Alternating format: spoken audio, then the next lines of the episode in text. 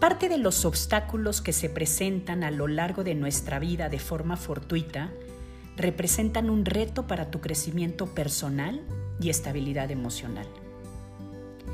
Es más fácil caer en el engaño de buscar nuestra paz interior en personas, cosas, vicios o superficialidades que solamente representan una felicidad a corto plazo. A través de estos espacios de reflexión te compartiré las herramientas emocionales que me han funcionado a lo largo de 30 años de experiencia en desarrollo humano. Soy Tere Cantú y te invito a que juntos logremos vencer los obstáculos para que recuperes tu libertad emocional.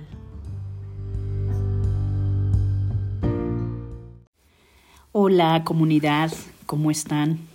Qué gusto poder compartir y seguir aprovechando estos espacios para trabajar algunos temas que finalmente nos deben de llevar a la reflexión y nos deben de llevar también al trabajo personal, pues para que cada día tengamos más herramientas de las cuales podamos echar mano para podernos sentir mejor, tanto emocional como físicamente, y pues bueno, que eso acuérdense que siempre se ve reflejado en la mejora de nuestro, de nuestro entorno y de nuestras relaciones interpersonales.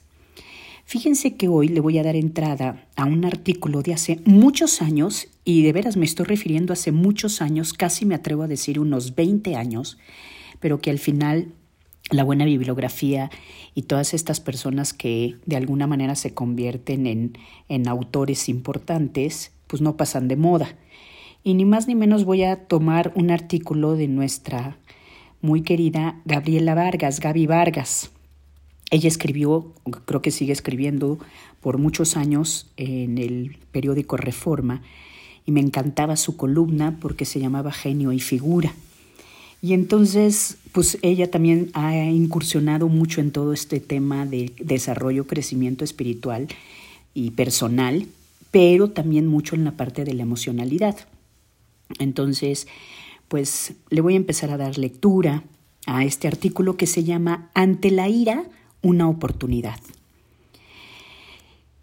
Y dice así, el reciente y penoso incidente en el que un señor con supuesta educación y privilegiada posición económica agrede inhumanamente a un empleado por una tontería, es una muestra de cómo las emociones pueden secuestrar al cerebro. Los estudios demuestran que de manera consciente o inconsciente hay tres maneras de manejar la ira. La primera, expresarla. La segunda, reprimirla. O la tercera, controlarla. Número uno, expresarla de una manera asertiva, esto quiere decir que no sea agresiva, es la forma más sana de sacarla de nuestro sistema. Para esto hay que aprender a poner en claro y con respeto aquello que pedimos. 2. Reprimirla implica que esta potente emoción buscará salida de algún modo, así que por lo general puede tener tres diferentes consecuencias. La primera, la ira se redirecciona, es decir, me enojo con la persona equivocada en el momento equivocado. Esto pasa muy seguido cuando redireccionamos nuestro enojo y lo estamos eh, enfocando hacia la persona equivocada en el momento equivocado. Segunda, se transforma, es decir, la ira se vuelca hacia nosotros mismos y es posible que se traduzca en alguna enfermedad psicosomática como hipertensión, presión alta o depresión inclusive. O la tercera puede llevarnos a expresiones patológicas como por ejemplo una conducta pasivo-agresiva o a reacciones violentas. Esto yo lo veo mucho en el consultorio. ¿eh? Estas expresiones patológicas de esta conducta pasivo-agresivo. Me voy guardando, guardando, reprimiendo en este enojo, esta frustración y después sale de una forma muy agresiva y violenta, pero porque ya fue el cúmulus de muchísima tensión que fuiste acumulando. La tercera forma, acuérdense, nos comenta Gaby, es la forma de controlarla. Controlarla requiere un trabajo interior para jalar la rienda a nuestra conducta, pensamientos y emociones. Ni más ni menos el trabajo que se hace dentro del consultorio con la terapia cognitivo-conductual.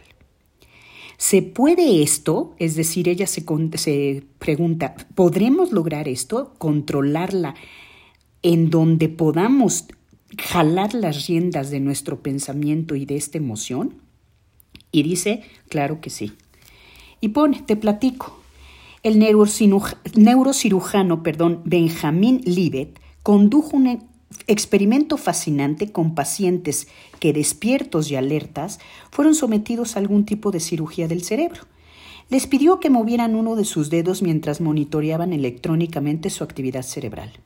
Ahí pudo comprobar que hay un cuarto de segundo de retraso entre la urgencia de mover el dedo y el momento presente. Esto quiere decir que cualquier urgencia provocada por el enojo tiene una ventana de oportunidad de un cuarto de segundo. Un cuarto de segundo puede sonarnos muy poco, pero para el pensamiento es una eternidad virtual. Voy a repetir esta frase que se me hace de vital importancia. Un cuarto de segundo puede sonarnos muy poco, pero para el pensamiento es una eternidad virtual. Es un tiempo más que suficiente para interpretar las cosas de diferente manera. Por ejemplo, darnos cuenta de que un sonido muy fuerte no es un balazo, que un palito entre el pasto no es una víbora, o que un comentario sarcástico no tiene la intención de herirnos. ¿Por qué sucede esto? Cuando el cerebro recibe un estímulo a través de cualquiera de los cinco sentidos, lo dirige a dos lugares. Uno es la amígdala y el otro es la neocorteza, el lugar desde donde funciona el intelecto y el espíritu. La amígdala cerebral, encargada del procesamiento y almacenamiento de reacciones emocionales y esencial para la supervivencia, es la primera en recibir el mensaje. Es muy rápida y en un instante nos dice si debemos atacar, huir o congelarnos. Acuérdense que en la amígdala, justamente a la hora que recepciona los estímulos, es la que da la orden inmediata de qué es lo que tenemos que hacer, pues al final está puesta para nuestro, nuestra supervivencia como seres humanos. Sin embargo, la neocorteza está más lejos y los mensajes le llegan más tarde pero a diferencia de la amígdala, ella tiene enormes poderes de evaluación y se detiene a considerar las cosas. Además, antes de reaccionar, la neocorteza se comunica primero con la amígdala para ver qué opina. Lo bueno es que el 95% de los estímulos que recibimos llegan a la neocorteza y solo un 5% se va derecho a la amígdala. Pero ojo, ese 5% puede crear un absoluto caos. Puede desencadenar una reacción inesperada, un comportamiento ilógico y un comportamiento incontrolable. Si ignoramos ese cuarto de segundo, nos convertimos en seres impulsivos, esclavos de la ira y del miedo. La amígdala, alimentada por el miedo, obstruye la razón. Voy a repetir esta frase porque creo que muchos a lo largo de todo este tiempo post-pandemia hemos tenido esta sensación como de sentirnos amenazados y a veces con este pensamiento y esta capacidad de razonar las cosas obstruida. La amígdala, alimentada por el miedo, obstruye la razón. Y al permitirle que secuestre al cerebro reiteradamente, pasa lo mismo que cuando transitamos un camino con regularidad. Entre más lo usamos, más fácil transitamos por él. Entonces nos convertimos en personas hipersensibles, irascibles y explotamos por todo, o bien nos deprimimos. Qué maravilla saber que tengo la capacidad de alterar mi percepción y la forma en que reacciono. Por ende, existe la posibilidad de transformar la manera en que experimento la vida y me relaciono con los demás. Y quiero cerrar con esta frase. Qué maravilla saber que tengo la capacidad de alterar mi percepción y la forma en que reacciono. Por ende, existe la posibilidad de transformar la manera en que experimento la vida. Y todavía quiero contribuir más a este gran artículo. Con la ira nos pasa lo mismo con cualquier otra emoción incómoda, llámese dolor, frustración, rabia, miedo, ansiedad y cualquiera de estas emociones por las que ustedes hayan experimentado, tenemos el mismo recorrido a nivel neuronal, a nivel cortisol, a nivel molecular, inclusive somatizamos en alguna parte de nuestro cuerpo esas emociones que reprimimos, que no sabemos expresar adecuadamente o que no nos hemos dado la tarea de trabajarlas, trabajarlas con un profesional de la salud, tanto emocional como mental, que en este caso justamente eso es lo que ha sido mi fascinación en mi trabajo profesional, poder contar y a darles a mis pacientes las herramientas necesarias para poder aprovechar este cuarto de segundo, que parece poco, pero para el pensamiento es una eternidad virtual.